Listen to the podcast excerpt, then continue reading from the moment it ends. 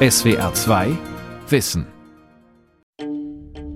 SWR 2 Wissen Spezial. Das Tier. Das Tier und wir. Das Tier und wir. Tiere werden gehalten, gemästet, geschlachtet, gegessen. Zwischendrin verwandeln sie sich von Lebewesen in Lebensmittel. Wurst, Schinken, Braten.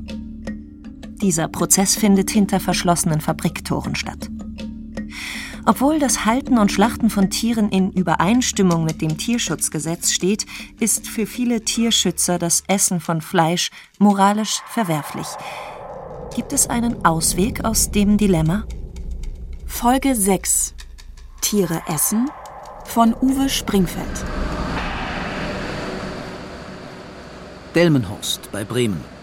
Mein Weg führt durch ein Industriegebiet zu einer der größten Wurstfabriken Deutschlands. Beim Pförtner muss ich einen kleinen Fragebogen zum Status meiner Gesundheit ausfüllen.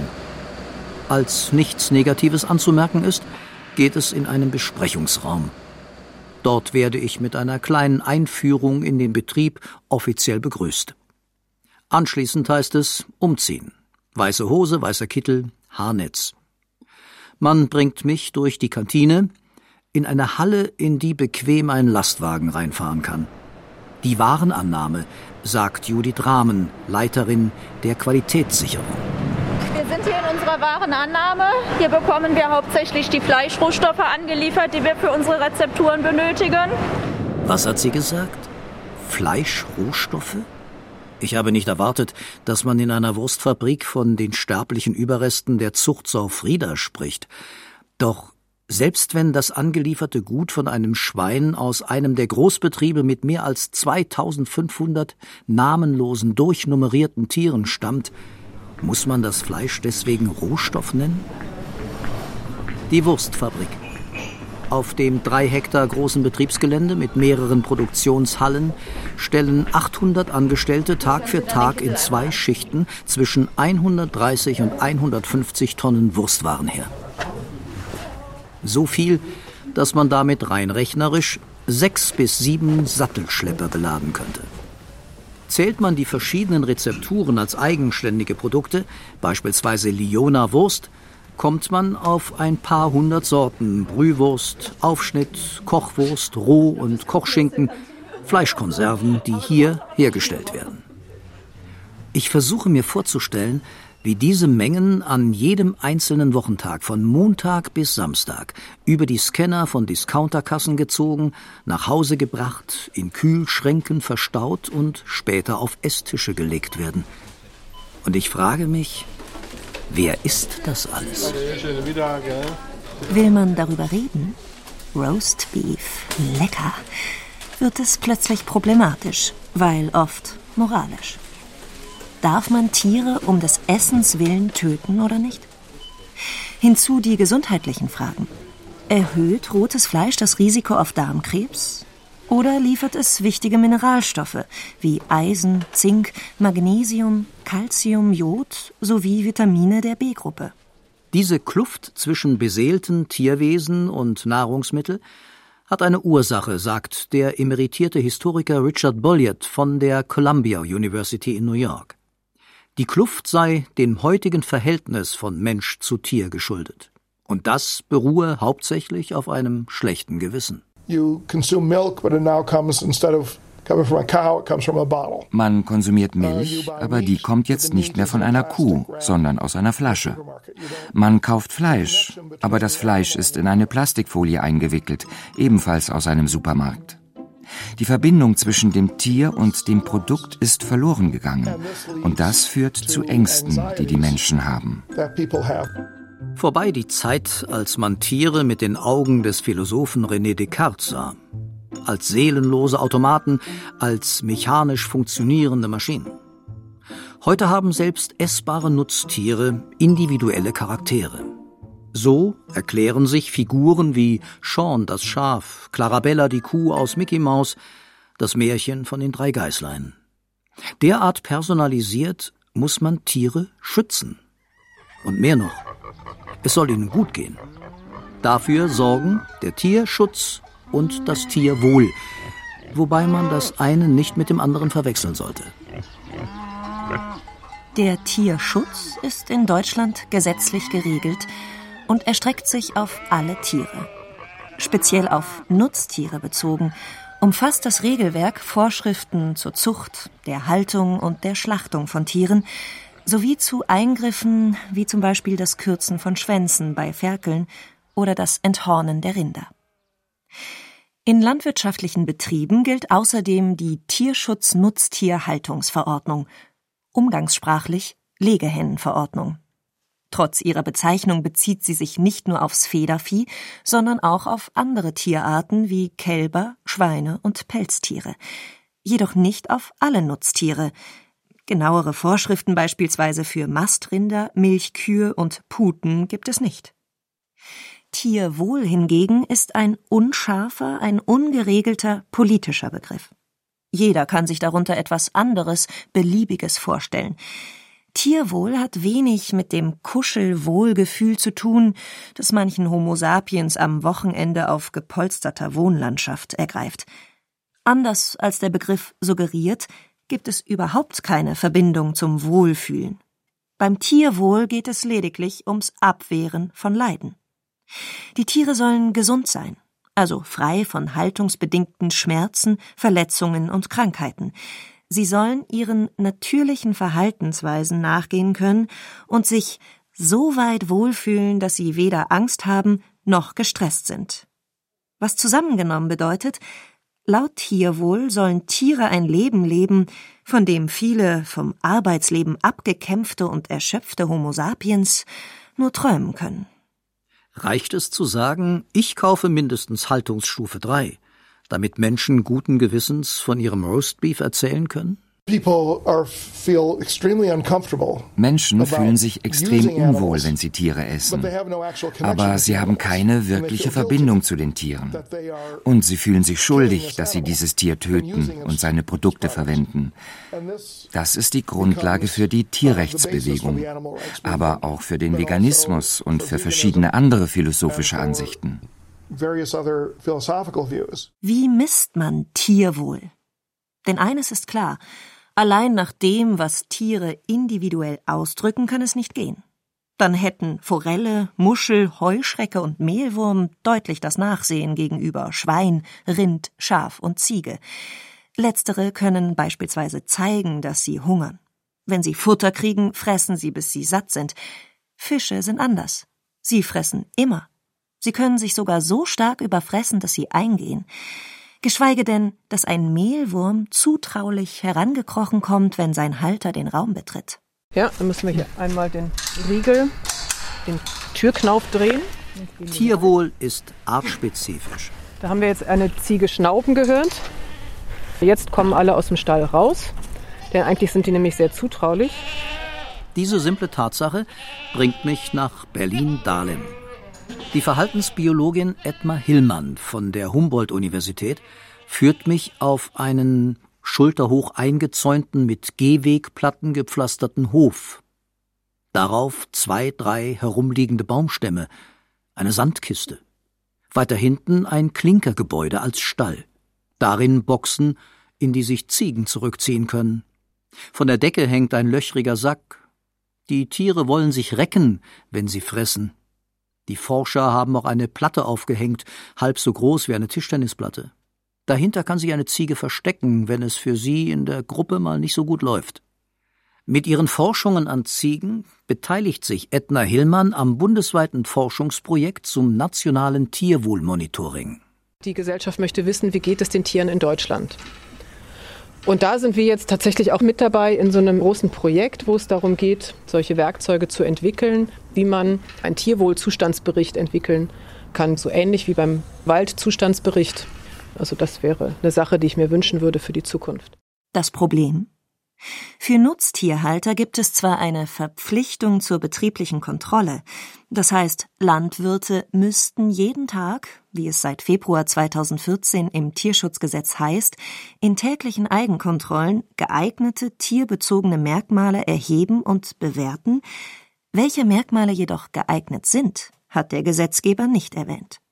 geschweige denn, dass ein Ergebnis der Eigenkontrolle für Dritte nachvollziehbar dokumentiert werden muss. Daher weiß niemand, wie es den Nutztieren in Deutschland geht. Einen Tierzustandsbericht als Analogie zum Waldzustandsbericht gibt es nicht. Diese Lücke soll, so hofft Edna Hillmann, durch ein nationales Tierwohlmonitoring geschlossen werden. Wie misst man gut gehen? Die Wissenschaftlerin weist auf das Aussehen ihrer Ziegen hin. Sie hätten keine Schäden an Fell und Körper. Sie seien also weder abgemagert noch verletzt. Das Fell sei nicht struppig, sondern im Gegenteil, es sehe gut aus. Sicher, die Tiere würden sich bei ihr wohlfühlen. Ja, das kann ich, glaube ich, behaupten. Die fühlen sich hier wohl. Wir sind hier reingekommen, alle Ziegen sind auf uns zugekommen, haben geguckt. Wir sehen im Prinzip, die Tiere haben extrem viel Platz.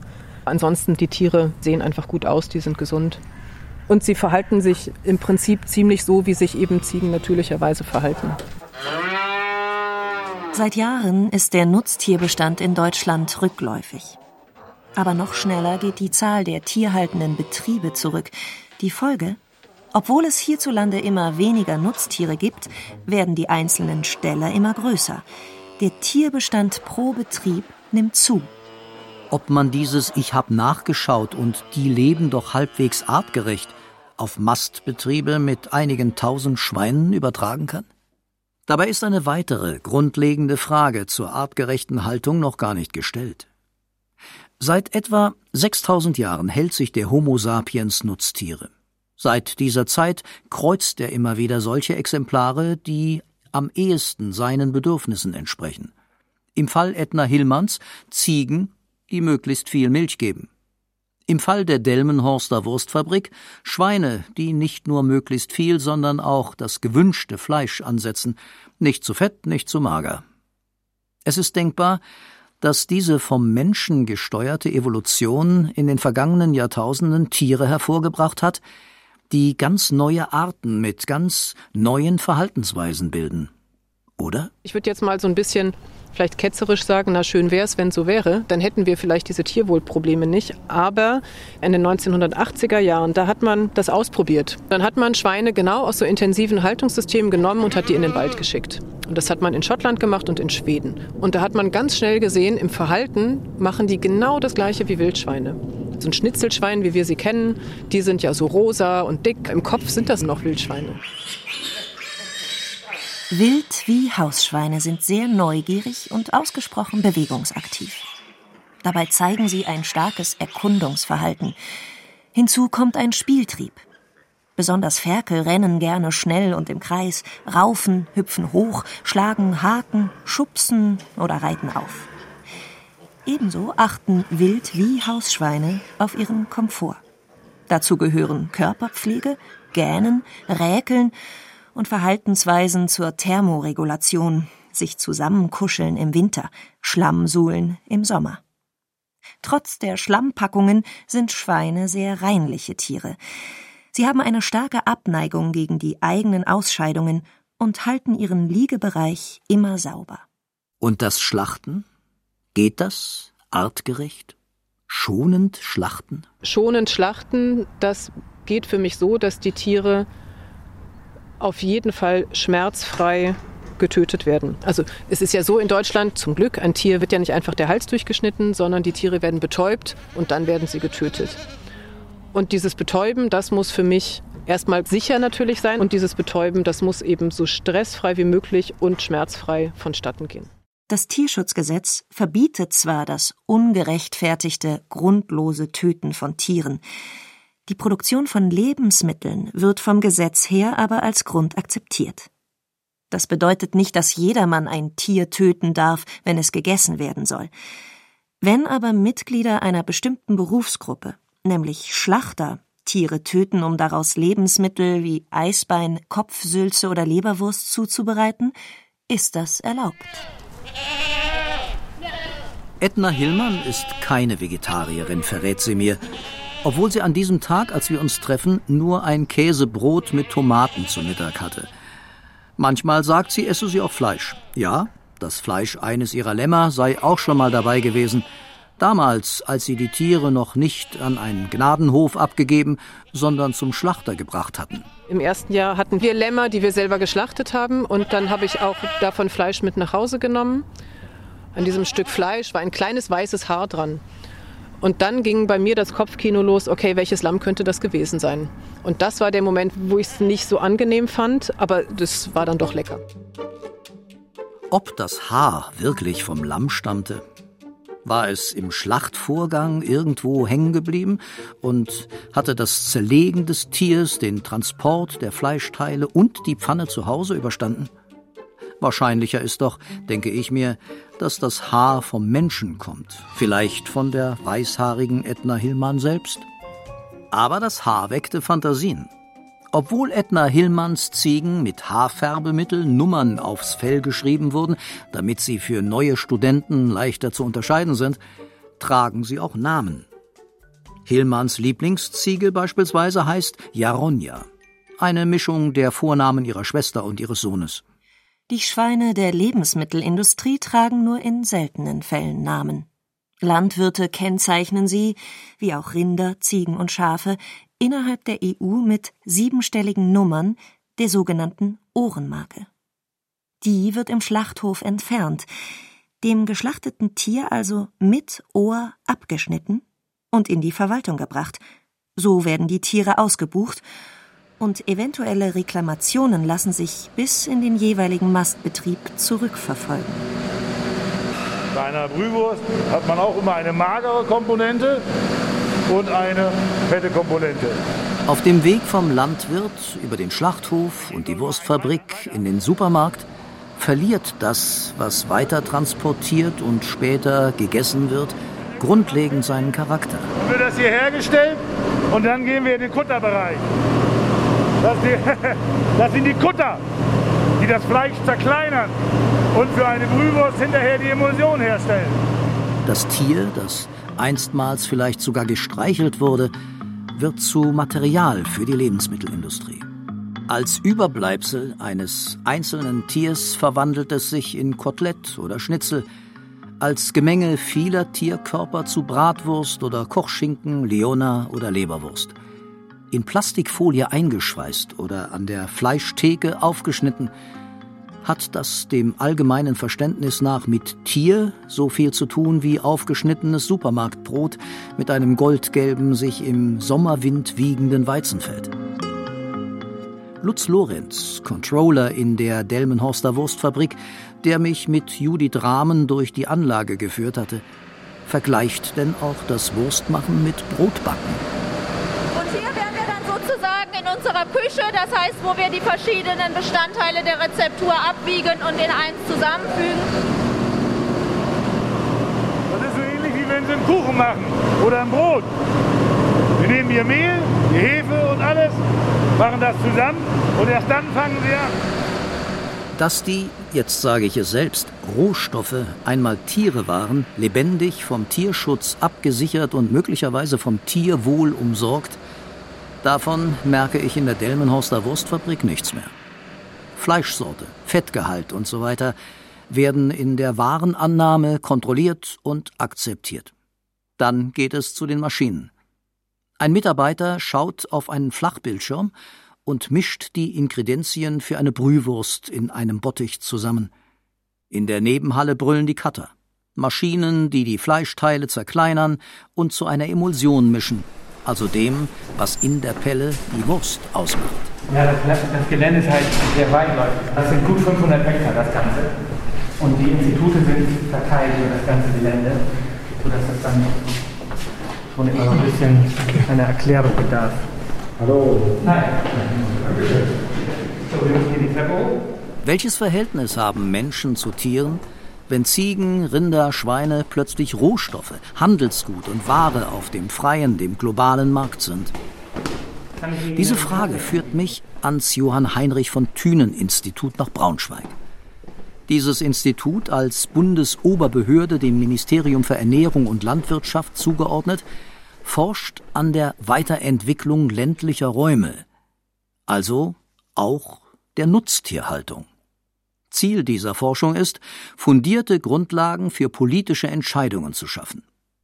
Hier treffe ich den wissenschaftlichen Mitarbeiter im Bereich Vieh- und Fleischmärkte, Josef Efken. Ich habe oft die Situation, wenn ich mit Fremden spreche und ich sage, ja, ich kenne mich bei der Situation von Schlachthöfen aus und bei der Fleischzerlegung, dann wird die Stirn kraus und sie merken, ich benutze hier ein Vokabular, das menschenfremd ist. Und bei der Tierproduktion ist es ganz klar so. Das ist ein eher technischer Begriff, von dem man sicherlich auch sagen kann, er wird dem Lebewesen nicht gerecht.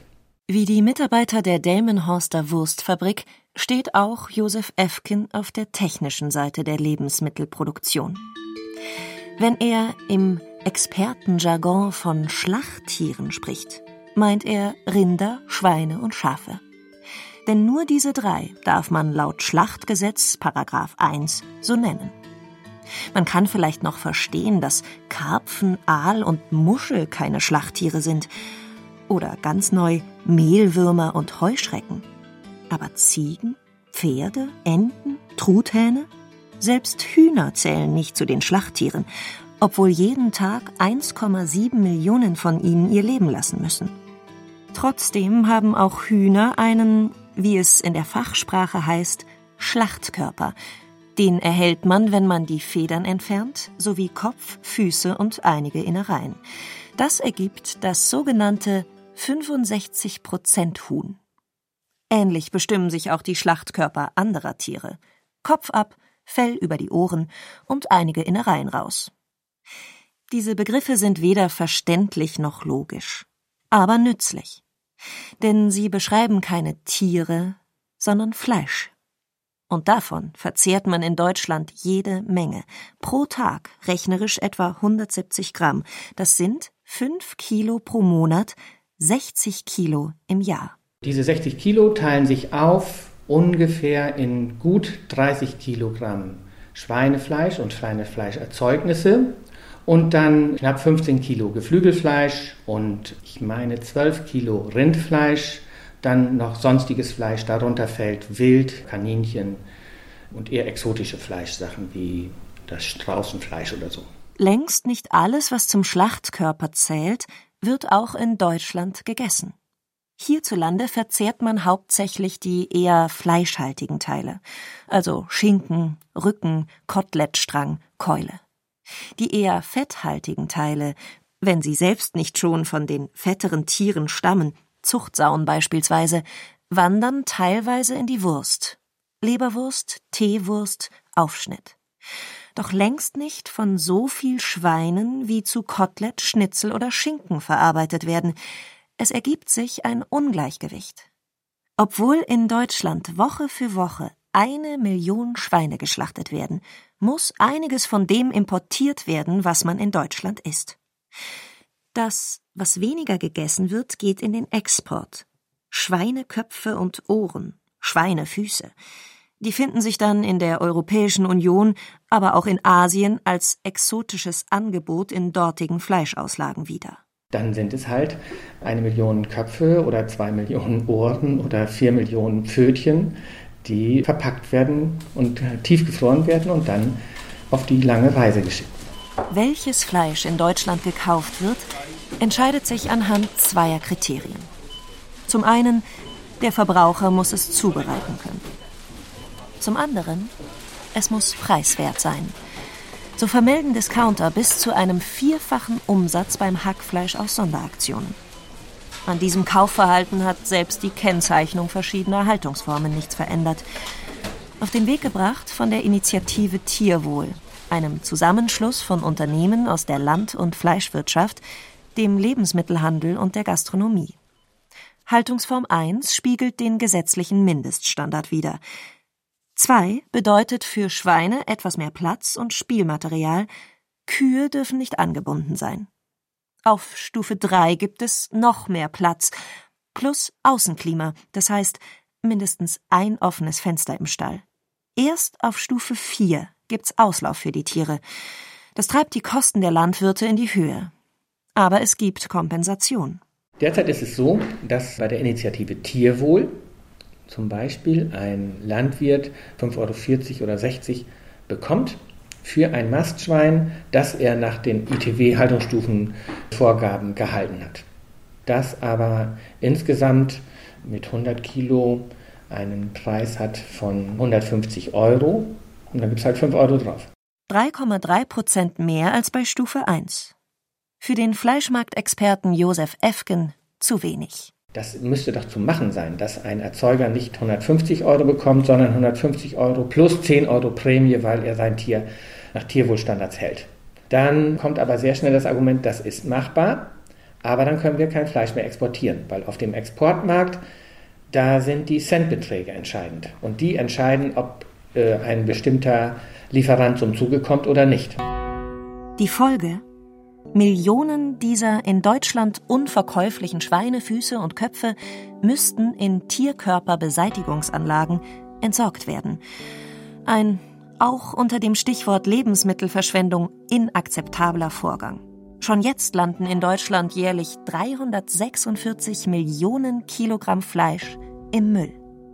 Dafür müssten, aufs Gewicht umgerechnet, 45 Millionen Hühner, 4 Millionen Schweine und 200.000 Rinder sterben. Die eine Hälfte wird daheim weggeworfen. Das angebissene Wurstbrot, labberige Haut von Hähnchenschenkeln. Die andere Hälfte geht zu Lasten der Logistik. Unterbrochene Kühlkette, abgelaufenes Haltbarkeitsdatum und so weiter. Sollen die in Deutschland als ungenießbar geltenden Teile noch hinzukommen? Schweine, Backen und Lippen beispielsweise? Knorpel? Eine Lösung wäre, sämtliche entstehende Zusatzkosten direkt auf die deutschen Supermarktkunden umzulegen. Dann könnten Schweinefüße, Köpfe und Co. auf dem Weltmarkt zu herkömmlichen Preisen angeboten werden. Das Fleisch biete ich als Tierwohlfleisch der Stufe 3 an. Dann kann aber derjenige, der dieses Fleisch liefert, ja sagen, alle anderen Teilstücke die werde ich gar nicht zu einem tierwohl angemessenen Preis verkaufen können, sondern als herkömmliches Fleisch muss ich es verkaufen. Also musst du, lieber Händler, jetzt einen deutlichen Aufschlag akzeptieren. Josef Efken nimmt an, dass sich Tierwohlfleisch in Deutschland preislich auf die Hälfte von Biofleisch einpendeln könnte. Das Schnitzel beim Discounter würde im Preis um die Hälfte steigen. Und das würde einmal mehr diejenigen im Land treffen, die beim Einkauf sowieso jeden Cent dreimal umdrehen müssen, sowie die große Masse, die sich bei ihren Einkäufen am Preis orientiert. Ist es den Menschen Verteuerung wert, ihr schlechtes Gewissen Nutztieren gegenüber zu beruhigen? Tiere schlachten. Vor gar nicht so langer Zeit war das kein Problem, sondern ein ganz normaler Vorgang, sagt der Historiker Richard Bulliard. Vor 1970 wurde den Kindern schnell bewusst, dass man Tiere töten muss. Entweder lebten sie auf einem Bauernhof oder sie wussten, dass einem Huhn zum Abendessen der Kopf abgeschnitten wird oder ähnliches. In der heutigen Zeit wird das Töten von Tieren versteckt. Wir zeigen Kindern nie einen Schlachthof. Heute einerseits das Ferkel aus dem Buch Puh, der Bär, Lieselotte, die Bilderbuch Kuh und die Verfilmungen im Kinderfernsehen und sehr populär Donald Duck und seine Familie. Andererseits Entenbrust in Orangensauce, Rindfleisch in der Suppe, das wurstbelegte Brötchen unterwegs. Sollten Schlachthöfe tatsächlich Tage der offenen Tür veranstalten, um diese Kluft zu überbrücken? New York, genauer Manhattan. Irgendwo westlich vom Central Park hatte ich mit Richard Bulliard gesprochen. Jetzt bin ich unterwegs nach Süden zu einem unscheinbaren Ziegelbau, einem Coworking Space. Hier sitzt schon seit Jahren der Think Tank New Harvest, eine Organisation, die sich dem Ziel verschrieben hat, die Zellbiologie in die Landwirtschaft einzuführen, sagt Geschäftsführerin Isha Data. Ob sie Vegetarierin ist? Ich bin keine Vegetarierin, nie gewesen. Ich habe auch schon Grillen gegessen. Aber ich mag nur die knusprigen Insekten. Ich habe noch nie diese großen Maden, Würmer und solche Dinge gegessen. Für die Fleisch- und Wurstwirtschaft sieht Isha Data eine Zukunft. Aber nicht für die Tierhaltung zu Nahrungszwecken. Denn Fleisch, sagt sie, bekommt man nicht nur durch Schlachten von Tieren. Bald kann man es aus Stammzellen ziehen. Fleisch aus der Retorte? Das Bild, das ganz hilfreich ist, wenn wir darüber nachdenken, wie wir Fleisch in Zukunft produzieren könnten, ist die Brauerei. Wir könnten Zellkulturen miteinander teilen. Wir könnten riesige Mengen oder sehr kleine Mengen an Lebensmitteln lokal anbauen, je nachdem, welche Ressourcen wir um uns haben. Es ist noch spekulativ und liegt in der Zukunft, aber ich sehe es als etwas, das möglich sein könnte. Ist das die Zukunft der Nutztiere? Die Zukunft unserer Ernährung? Eine Weide, eine Kuh, artgerecht gehalten, nie geschlachtet. Ein Bauer, eine Kanüle, ein Pieks. Der Bauer zapft der Kuh ein paar Milliliter Blut ab, etwas Zellbiologie, eine Stammzelle und daraus im Bioreaktor gewachsen ein Stück Fleisch. Schließlich ein Supermarkt, ein Kunde, eine Pfanne und das Steak auf dem Teller. Stammzellfleisch. Nur, was passiert dann mit den zig Millionen Nutztieren aus den Ställen der Großbetriebe? Tiere, die ohne den Menschen nicht überleben könnten. Allerdings mit dem Menschen auch nicht. SWR 2 Wissen Spezial, Folge 6. Tiere essen von Uwe Springfeld. Sprecherin Johanna Zehntner. Sprecher Volker Risch. Redaktion Dirk Asendorf. Regie Günter Maurer. In der nächsten Folge geht es um Tiere vor Gericht.